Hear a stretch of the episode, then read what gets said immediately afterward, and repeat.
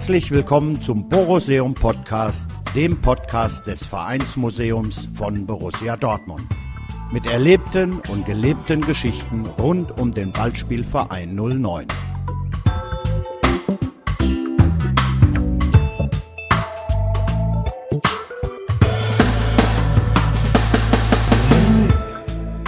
BVB Geburtstagsgottesdienst aus dem Jahr 2013, gelesen von Carsten Haug.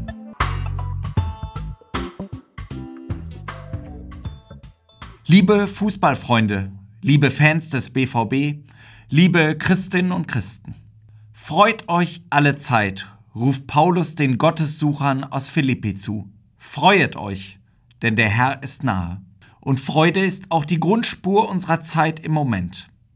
Auf den Weihnachtsmärkten spielen wir die Songs rund um The Joy of Christmas.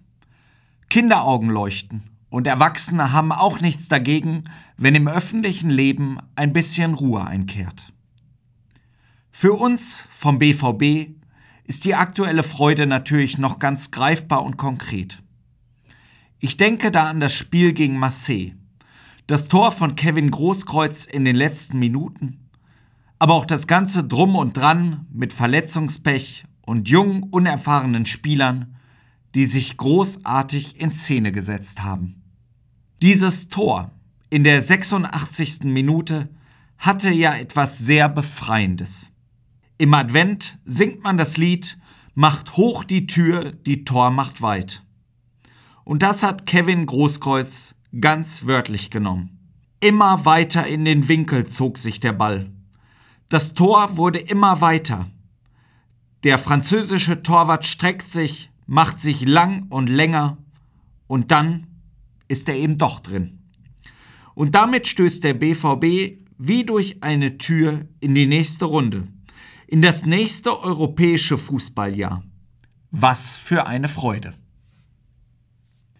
Ich möchte mit Ihnen kurz anhand dieses Tores gegen Marseille darüber nachdenken, was diese Freude über diese faszinierende Situation in der 86. Minute mit dem Brief des Apostels Paulus an die Philippa und was beides mit Advent zu tun hat. Schalten wir nochmal zurück und führen wir uns die Szenerie vor Augen. In den letzten Wochen hat die Mannschaft gestrauchelt, Punkte liegen gelassen. Der Abstand zu den Bayern wurde zu schnell zu groß. Schon waren die höhnischen Rufe zu hören, dass den Dortmundern am Ende die Puste ausgeht, dass Vizekusen sich noch davor schiebt und so weiter. Und jetzt sind wir mal mutig und wagen es zu denken, dass die Mannschaft das Spiel gegen Marseille nicht gewonnen und aus dem Wettbewerb ausgeschieden wäre. Was hätte das an unserer Freude über den BVB geändert? Eine unbequeme Frage, ich weiß. Aber spielen wir sie durch. Was hätte sich geändert an unserer Freude? Oberflächlich viel, das ist klar. Man hätte sich einiges anhören müssen. Aber in der Tiefe? Genau, nichts hätte sich geändert. Denn die Mannschaft hat gekämpft, ist wieder mal mehrere Kilometer mehr gerannt als der Gegner, hat als Team zusammengehalten, hat die Taktik gehalten und so weiter. An unserer Freude am Verein hätte das nichts geändert. Denn wir sind Fans und Fans sind Leute, die aus der Tiefe leben. Fans kennen den Zusammenhang aus Freude und Hingabe. Fans wissen, dass es eine Freude jenseits der beliebigen Ereignisse gibt. Fans sehen tiefer. Und hier sind wir bei der Parallele zum Paulusbrief an die Philippa. Denn auch hier geht es um den Zusammenhang aus Freude und Hingabe. Man muss Folgendes wissen. Der Apostel spricht hier zu seinen Fans. Die Gemeinde in Philippi war eine seiner Lieblingsgemeinden, das weiß man heute. Diese Gemeinde hat Paulus immer sehr unterstützt. Und im Moment vermisst diese Gemeinde ihren Paulus. Ihren Coach kann man auch sagen. Denn Paulus ist im Gefängnis und er schreibt diesen Brief aus der Haft. Er rechnet sogar mit dem Todesurteil. Im Fußball würde man sagen, Paulus ist wie ein Trainer, den man vom Spielfeld weg auf die Tribüne verbannt hat. Er kann nicht mehr agieren. Er kann nur aus der Ferne zuschauen. Paulus als Inhaftierter kann der Gemeinde im Moment genauso wenig aktiv helfen wie ein Trainer auf den Zuschauerrängen. Schiebt Paulus deswegen Trübsal? Keineswegs. Er steigert sich in dem eben gehörten vierten Kapitel in echte Jubelrufe hinein. Freut euch alle Zeit, sagt er. Obwohl bis heute Gefängnisse keine Orte von Schönheit oder Behaglichkeit sind, schreibt Paulus von Freude. Hier wird Paulus selbst als Fan erkennbar. Er ist definitiv ein Fan von Jesus. Diesem hat er sein ganzes Leben gegeben. Paulus gehört zur Mannschaft Jesu. Ja, er ist sogar eine Art Spielführer. Denn er gibt weiter, was er selbst von seinem Meister hört.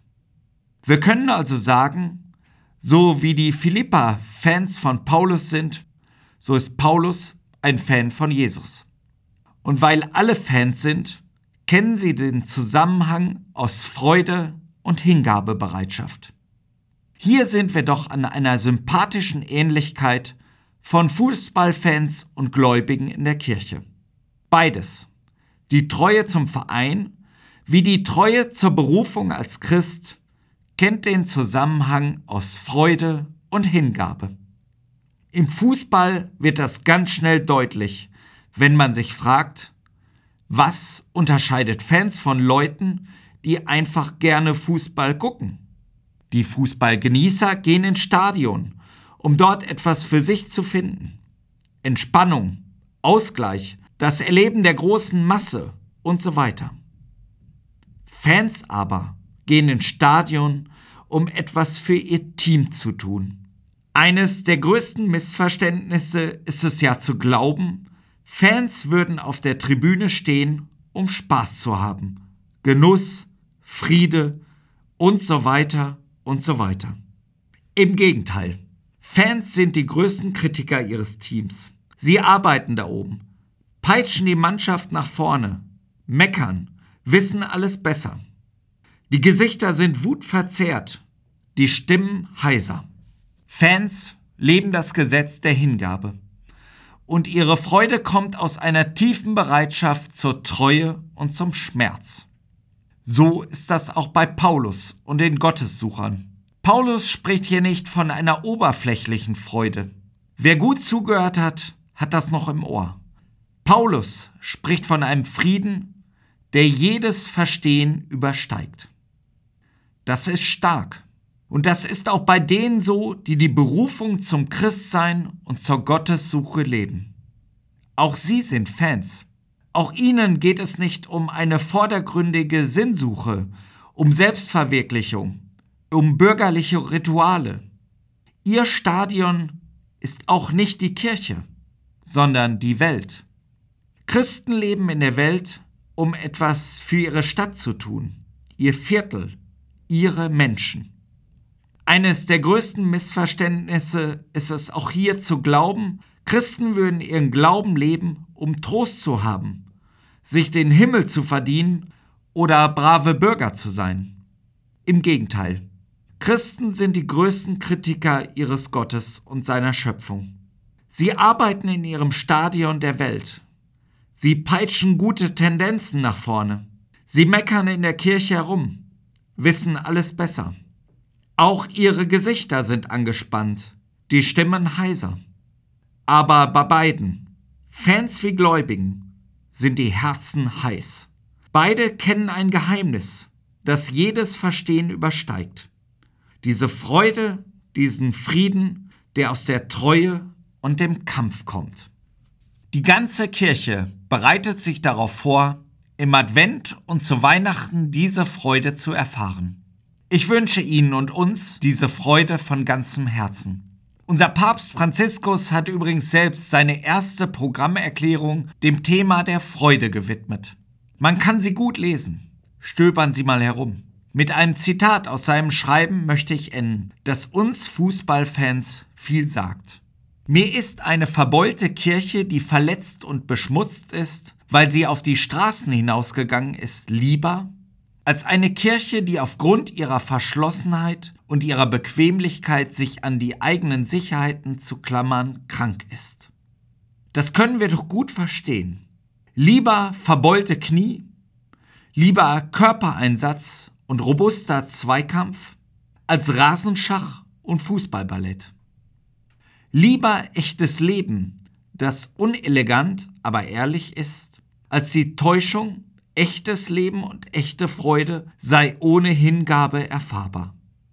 In diesem Sinne wünsche ich uns verbeulte, ehrliche und darum frohe Weihnachten.